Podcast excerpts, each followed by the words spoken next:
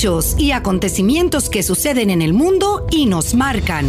Cómo entenderlos en perspectiva, cómo saber si nos afectan y cómo enfrentarlos. El mundo en perspectiva con Marta Colomina y Orián Brito. Hola, estimados amigos. Nos encanta estar de nuevo con ustedes en este espacio El Mundo en Perspectiva, en el que diariamente quien les habla, Marta Colomina, y quien ya está con nosotros, Orián Brito, conversamos a través de 990 AM y 98.7 FM sobre los hechos más relevantes que han ocurrido en Venezuela eh, el primero mm, hecho relevante es eh, el, comenzó la vacunación masiva contra el COVID-19 en, en Venezuela el pasado domingo. Y como todo lo de Maduro, no fue ni vacunación ni masiva. Y les daremos los detalles desde luego enseguida. Y la segunda cosa importantísima es que con todo lo que Venezuela ha gastado en armas, con todo el dineral que se están llevando del presupuesto público y del tesoro público los militares, sobre todo el alto mando militar, y se han dejado vencer y han entregado. No, no, no, no hubo un armisticio, como veremos enseguida, sino que han sido vencidos por las FARC y han abandonado el terreno, toda buena parte del Estado Apure, en manos de la guerrilla y al pueblo apureño en manos de la guerrilla. Sintonizas El Mundo en Perspectiva con Marta Colomina y Orián Brito. Hola, Orián. Hola, buenas tardes. bueno, ya. Estoy tan indignada, estoy tan indignada que no puedo ni siquiera hablar de la, de la indignación que tengo por las dos cosas que acabo de citar. No, realmente sí. Comenzando con lo de la vacunación, que es una cosa es una burla hacia los venezolanos de verdad lo que están pasando, porque muchos siguen denunciando. Yo estoy abordando el tema hoy para, para en toda la agenda informativa y ver los testimonios que me pasan colegas de mujeres, eh, personas mayores llegando a las 3, 4 de la mañana para intentar vacunarse y, que si no tienen un carnet no se vacunen y si no tienen un carnet de eh, que los identifica como un carnet y una contraseña con un texto aparte, porque no todos los que tenían carnet pudieron entrar. Exactamente. Pero permíteme, porque se me olvidó Adelante. recordar que eh, a los amigos radio escuchas que nos pueden escuchar también pueden nuestras conversaciones ah, en el podcast entrando a la página web actualidadradio.com. Ahora sí, Orián, mira, vamos a comenzar con la, vacunación que, como te decía, ni fue masiva ni fue vacunación. ¿no? Eh, em, déjame mm, decirte que mm, en el reporte de las últimas 24 horas dado por el régimen se añade el siguiente mensaje, ¿no? Además de, la, de, los, de las muertes y de, la, y de los ah, contagiados que no corresponden a la realidad, de modo que no, no merece la pena que los citemos, ¿no? Eh, animando a la gente, como diciendo, por fin nos hemos organizado. Dice, seguimos avanzando en la segunda fase de la jornada de vacunación masiva contra el COVID-19. ¿Tú has visto la primera fase? no, no, no, nunca la, bueno, pues Ya están en la segunda que tampoco la estamos viendo. Bueno, en dice además en todos los estados del país. El llamado, siempre con palabras chavistas, es a mantener la calma. Claro, porque la gente está indignada, la gente está protestando en la puerta, están insultando, de todo ya, ya, ya no se controlan respecto a la molestia que tienen, ¿no? Dice, el llamado es a mantener la calma y esperar la convocatoria a través del sistema patria. O sea, el sistema que controla eh, la, dijéramos, la mm, eh, militancia política eh, a favor del gobierno, ¿no? Pero fíjate una cosa, para dar una idea de equilibrio, ellos, el chavismo, porque han sido criticados por, lo, por la prensa nacional e internacional de la, del derecho justamente que no se han vacunado sino ellos y no están vacunando más que los, a los militantes y que han abandonado al personal de salud hasta el punto de que es una mentira flagrante el hecho de que esté mm, vacunado el 90% del personal de salud, como han dicho todos los expertos en esa materia. Eh, para, para disimular este asunto, dice, de no estar registrado, es decir, de no estar registrado en el sistema Patria, puede inscribirse en la página mm, web y dice aquí HTTP y dice la página web. Ministerio de Salud. Sí, así lograremos la inmunización de todo el pueblo venezolano. Tú sabes lo que, la, cantidad de mensajes que yo tengo que salen en las redes sociales de que la pobre gente recibe el cursito. Dígame cómo hace una persona que no, no conoce o no sabe entrar a Internet, ¿no? Pero bueno. Eh, una vez, una vez que han seguido todos los pasos y pulsan el, la tecla adecuada, resulta que les sale error. O sea que la mayor parte de la gente que con paciencia ha estado tratando de llenar sus datos para recibir la vacuna eh, en la página del Ministerio de Salud, eh, de Sanidad, le sale error. ¿Qué te parece? No, y hay, que recordar que en Venezuela no todo el país tiene acceso a Internet. En consecuencia, en zonas rurales, en, en, pueblos donde no hay ni siquiera electricidad, no, ¿cuándo va a llegar? además de que la luz se va cada rato, ¿qué Internet va a haber? Exactamente. Y, y, y, ya ha criticado eh, la iglesia. Hoy hubo un mensaje también de Enrique Capriles que criticaba que se, que se pida ese carnet para que la gente sea vacunada cuando la cédula de identidad debería ser el documento más que suficiente para que la gente tenga el derecho a recibir su dosis de vacuna, que también es... Sí, pero la cédula de identidad en Venezuela ha sido, ha sido borrada por, por el chavismo, porque allí si tú no tienes el carnet de la patria, no tienes la alimentación que tienes que pagar, desde luego, y otro, otro montón de cosas y, te persiguen de manera, de manera directa, ¿no? Sí. Una situación muy, muy compleja y muy difícil, sobre todo eh, para pacientes oncológicos que también siguen exigiendo vacunación a estas alturas y no han recibido nada. Es, es una cosa preocupante. La déjame, déjame que te lea un textico muy corto de, que resume las críticas de la prensa nacional e internacional sobre este proceso, repito, que no ha sido ni de vacunación masiva, ni de vacunación ni masiva, porque eh, si bien es cierto que había unas colas muy largas, lo cierto es que los vacunados fueron mínimos, ¿no? Y no se sabe qué vacunas les han puesto, porque ese es otro, otro punto que explicamos enseguida, ¿no? La cobertura de la prensa internacional sobre el inicio de este segundo ciclo, entre comillas, coincidía, palabras más, palabras menos, en este titular aumenta descontento de los venezolanos ante la imposibilidad de ser inmunizados contra el COVID-19. Fíjate cómo define la situación de la salud el, monseñor, el, obispo del Táchira, eh, que dice, no hay camas en los hospitales, las estructuras están colapsadas, no hay medicinas y tampoco un plan claro de vacunación por parte del régimen para paliar los contagios que siguen aumentando. Son palabras, como te decía, del obispo del Estado sí. Monseñor Mario Moronta, quien a nombre de la Conferencia Episcopal Venezolana pidió no seguir politizando ni partidizando la vacunación contra el COVID en el país. Se está vacunando a los que tienen una afiliación política afín al régimen de Maduro y no a los más vulnerables, y sobre todo no al, personal de salud que están muriendo, en el caso del estado Zulia, que es el, lugar donde más han muerto, y ya los muertos eh, del personal de salud superan los 605.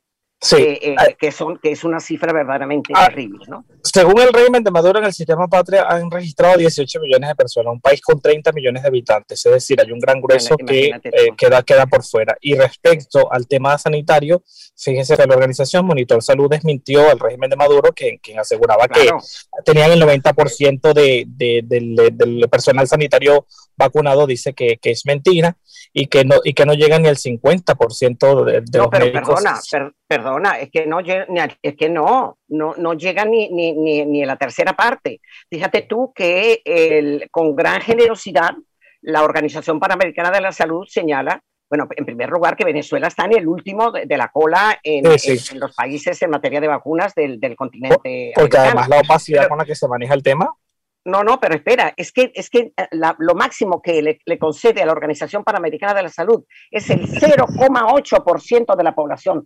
0,8, no llega ni al 1%. ¿De qué están hablando? Fíjate tú lo, que, lo que explica, hice un resumen de lo que hizo, mm, presentó la prensa internacional y también la voz de América. No es un problema político ni de carácter partidista, pero en eso lo ha convertido el régimen. Es una declaración de Monseñor Moronta. Eh, Álvaro Algarra, que es el corresponsal de la, de la Voz de América, hizo un recorrido por varios puntos de, la, comillas, vacunación masiva en Caracas, ¿no? al igual que otros corresponsales y periodistas nacionales e internacionales. Evidenció que ha aumentado el descontento de los venezolanos ante la imposibilidad de ser inmunizados contra el COVID y presenta el testimonio de varios de ellos, entre ellos a un médico dice eh, que eh, llegó el día domingo a las 6 y 30 de la mañana y el día lunes todavía no había sido vacunado, ni había sido llamado ni nada que se le parezca. Y dijo, no sabemos absolutamente qué va a pasar con nosotros. Otra médico, eh, Karina Araujo, denunció que solo estaban vacunando a los privilegiados. Pasan pidiendo el carnet de la patria y un mensaje de texto que nadie tiene. Y hay muchos que han denunciado también que estando en la cola, pues se dan cuenta que hay como un tráfico de personas que meten por otros lados, seguramente ah, chavistas o personas afines, y los vacunan y dejan afuera a la gente para que se, gente que llega a las 3, los 4 de la mañana. Así. 3, 4 de la mañana. El, epidemiólogo Julio Castro, que es el asesor de salud de la Asamblea Legítima, calificó la jornada de vacunación de este domingo como un proceso ilegal y discriminatorio. Sí, señor. Claro. Ahora, la pregunta que cabe hacerse, y, con esto podríamos y un poquito más concluir el tema de la vacunación para entrar en el tema de las FARC. ¿De dónde provienen esas vacunas? Eh, si los expertos, la Academia de Medicina, la Federación Médica de Venezuela dicen que el régimen miente, al afirmar que cuando dice que recibió un millón trescientas mil dosis chinas, enseguida los mintieron y dijeron eso es mentira. Que aún no ha llegado ninguna de, la, de, la, de las COVAX y Maduro improvisó el día domingo diciendo que ya estaban llegando 500 mil ah, vacunas rusas. No se sabe en absoluto si llegaron o no llegaron. Ahora, la pregunta que comentaba yo, el hecho que comentaba yo hoy con Julio César Camacho, el periodista amigo y colega también de, esta, de este grupo de Unión Radio, dice, ¿será que Maduro está vacunando a los venezolanos como hace el régimen de Cuba con los cubanos, con la soberana 02 y la Abdala a pesar de no haber superado la fase clínica 3 y no haber oh. sido certificadas por ningún organismo internacional. Es decir, que Maduro estaría vacunando con unas supuestas vacunas que no lo son, que no son vacunas. ¿O cómo? Eh, eh, eh, es que eso, eso ha sido uno de los reclamos que tiene la Organización Panamericana de la Salud, porque independientemente de que paguen, ellos han cuestionado cómo desde Venezuela no dan las cifras ni de cuántas personas vacunan, ni de qué vacunas están Perdona, a eso voy. Te pregunto, Orián, ¿a qué personal experto está entregando Maduro el proceso de vacunación? A nadie. No han entrado en contacto con ninguna de las academias, ninguno de los expertos médicos nacionales ni internacionales. el dirigente del sector sanitario sindical, Mauro Zambrano, cuestionaba ayer y, el, domingo las largas colas y la confusión terrible en el proceso de, vacunación, que allí ni los chavistas sabían qué era lo que tenían que hacer ni cómo hacerlo. O sea, una cosa verdaderamente, y, lo que señalaba Mauro Zambrano, denunciaba que en los centros Centinela, donde se estaba vacunando o se simulaba estar vacunando, no cuentan con un sistema de refrigeración para las vacunas. ¿En qué estado en pleno trópico llegan esas vacunas al momento de su aplicación si no hay refrigeración? Y lo que dije al comienzo, además de eso, lo, es doloroso que pacientes renales, oncológicos, diabéticos e hipertensos hayan quedado en el olvido, eh, porque así lo denuncian también la Organización Médicos eh, Unidos de Venezuela, eh, que ellos han protestado en las últimas semanas.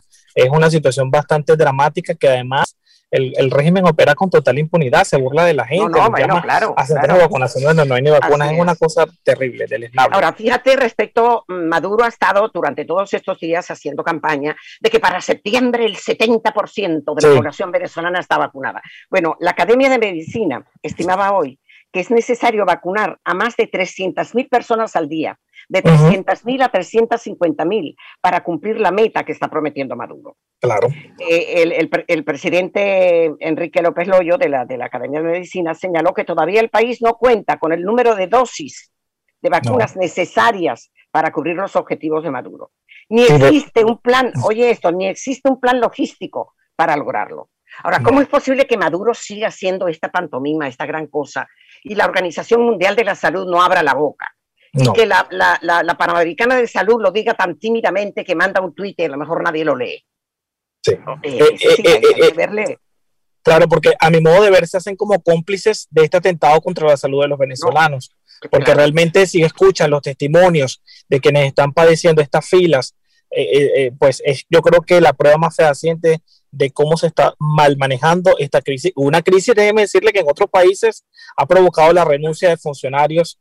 Eh, ha, sido escandaloso el manejo de la pandemia y en Venezuela no escapa de eso. Totalmente. Bueno, fíjate, vamos a, no sé si quieres añadir algo más del COVID y pasamos de una vez al tema de, ayer lunes, que por cierto, tras más de dos meses de enfrentamientos, la Fuerza Armada Nacional Bolivariana y las FARC según noticia que nos da Javier Tarazona, que es el único que ha dado información, porque Padrino López y Maduro han estado mudos con una complicidad verdaderamente obscena frente a esto, Javier Tarazona, director de la ONG Fundaredes, anunciaba que mm, la Fuerza Armada venezolana y las FARC acordaron un armisticio.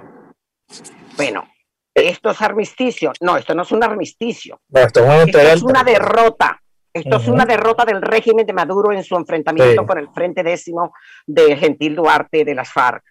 Aunque el ministro de la Defensa de Maduro, Padrino López, diga que, cito textualmente, que los ocho militares venezolanos secuestrados por las FARC fueron rescatados tras un intenso esfuerzo. No, eh, eh, tú, has visto, rescatados.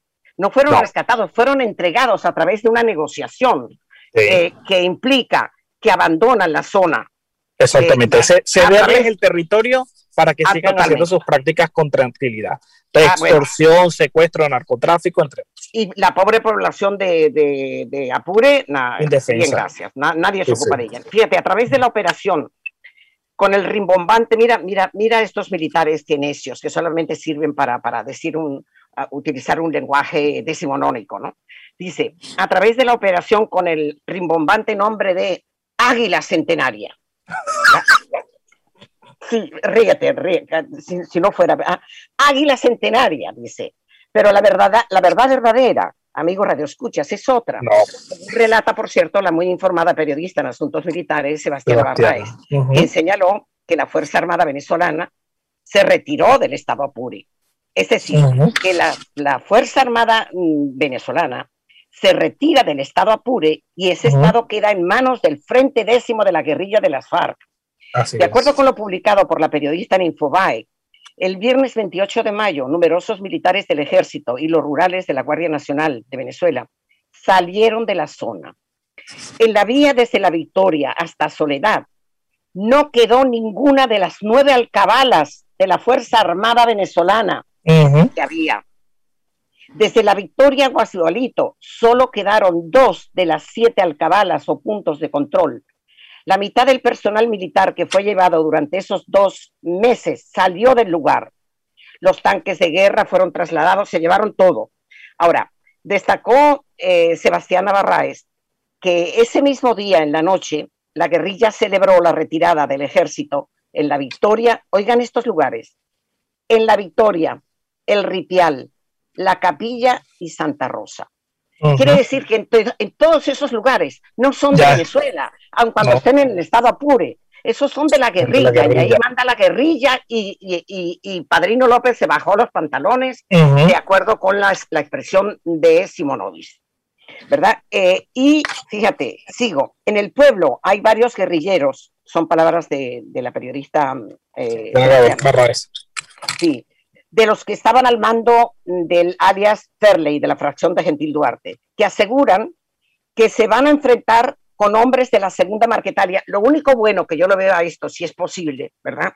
Es que ahora la zona queda, eh, eh, queda la segunda Marquetalia, que fue la protegida y sigue siendo protegida de Maduro, eh, que estaba comandada por Santrich, que se supone que fue asesinado, y por Iván Márquez, que se supone que está ahí, a lo mejor es contra ahora, lo que espera. Bueno, entonces ahora la pelea va a ser entre los dos. Pero la pregunta que cabe hacerse es, ¿y qué le pasa a la población en una zona totalmente abandonada en manos de, forajidos, en manos de, criminales, como son, como son la guerrilla, tanto la del décimo frente como la Marquetalia? Por eso es que muchos, muchos se han ido desamparados cruzando hacia Colombia porque no cuentan con ningún tipo de protección, al contrario, la FAES... Más de 5 millones se puede. Sí, claro. Bueno, con lo anteriormente descrito se comprueba lo afirmado por el analista internacional del que hablamos aquí hace bastante tiempo, Andrei Servan Pont, de que la Fuerza Armada venezolana se replegaría, es decir, se fue, abandonó el país y se lo dejó en manos de la guerrilla en el conflicto con la disidencia de las FARC y estas, junto con el ELN, repito, estas FARC con el ELN controlarían cada vez mayor espacio del territorio venezolano. Controlan 21 estados de los 23 del país. Claro, y realizan 19 operaciones. ¿Cómo este señor padrino puede hablar después en unos términos de... ¿Cómo es que la operación? Águila. Ah, sí, no, no, no. Águila Centenaria. Águila Centenaria, Águila Centenaria. Se me perdió el papel ahora de Padrino López. Ah, a ver, ¿dónde está? Pero, la mejor respuesta yo creo que ha sido a, esto no solo el trabajo de Sebastián Navarraez, que explica cómo en cada punto el régimen decidió cederle el territorio a la guerrilla de la FARC, sino que también me parece muy duro y muy contundente la respuesta que da Iván Simonovis, que comentábamos hace minutos. Pero fíjate tú, esta dice, a través de la operación Águila Centenaria, estas son palabras de Padrino López, el desvergonzado Padrino López, fueron rescatados tras un intenso esfuerzo. ¿De qué, intenso esfuerzo está hablando? Si los abandonaron, abandonaron a, los pobres soldados y a los pobres eh, oficiales. Ah, dice, exaltamos, ahora quieren consolarlo diciendo Padrino López, exaltamos la disciplina, el valor, la lealtad y el profesionalismo demostrado por estos combatientes que retornan a nuestras filas, no solo pues por haber arriesgado sus vidas en el campo de batalla cumpliendo el juramento de defender la nación, sino también al mantener una elevada moral y un inquebrantable espíritu de cuerpo. Ah, mira, yo no quiero seguir leyendo esta. No, no, vamos, mejor le voy a leer la respuesta que da Iván Simonovis. Venga. ¿Le parece? Que está mejor. Él escribió en su cuenta en Twitter a Vladimir Padrino López. Rescatados los efectivos militares, se pregunta, qué burla. Entregaste la independencia y la soberanía en Apure, te bajaste los pantalones con la guerrilla, pero sobre todo mancillaste el honor militar y la lucha de Bolívar. Acabaste con el otrora ejército forjador de libertades. Esto fue lo que escribió Iván sí. una respuesta sin, sin, desperdicio a un régimen que intenta hacer propaganda de, de, de, un, además, Déjame decirte que además mm, Padrino López reconoce que hay dos más que están perdidos y no saben en manos de quién están. desaparecidos. Desaparecidos. Y, los cadáveres no han aparecido, se supone que están secuestrados y vete a saber tú si entregan ocho ahora, pero tienen los otros dos o algunos más que desconocemos para los efectos de seguir eh, eh, apoderándose de los dos estados que faltan. Claro. Y condeno el silencio de Nicolás Maduro frente a este tema, porque en ningún momento os digo, esta boca es mía. Si es supuestamente el comandante en jefe, el líder de todo el movimiento, porque el silencio, que es cómplice frente a esta situación, que ha dejado los... porque hay que recordar que los militares los dejaron solos, los enviaron con coordenadas erradas a una operación militar totalmente desprovistos y por supuesto la guerrilla potencialmente armada logró capturarlos y mire que un mes después, por cierto, ok, los rescatados, ¿dónde están quienes eh, tenían secuestrados a los militares? Campantes en todo el estado. No, no, además otra cosa, porque tú dices, no, no, eh, si los hubieran eh, rescatado, estarían lo, lo, las FARC muertas. Sí, claro, hay un enfrentamiento. no, no, no, es que... Ahora, yo, yo me pregunto una cosa, ¿tú sabes el dineral en este momento no tengo la cifra, pero, pero para unos, los próximos programas la voy a averiguar con los expertos en materia armamentística. ¿Tú sabes el dineral que se han gastado tanto Chávez, el difunto Chávez, como Maduro en armas? ¿Para qué? ¿Para qué? Porque además, como hay una corrupción campante, la parte de esas armas son chatarra, porque el dinero se lo quedan, el dinero se lo quedan los militares con una corrupción verdaderamente eh, terrible, ¿no? Eh, eh, de modo que, bueno, es, y luego ahí están las pobres madres de, los, de los militares que no han aparecido.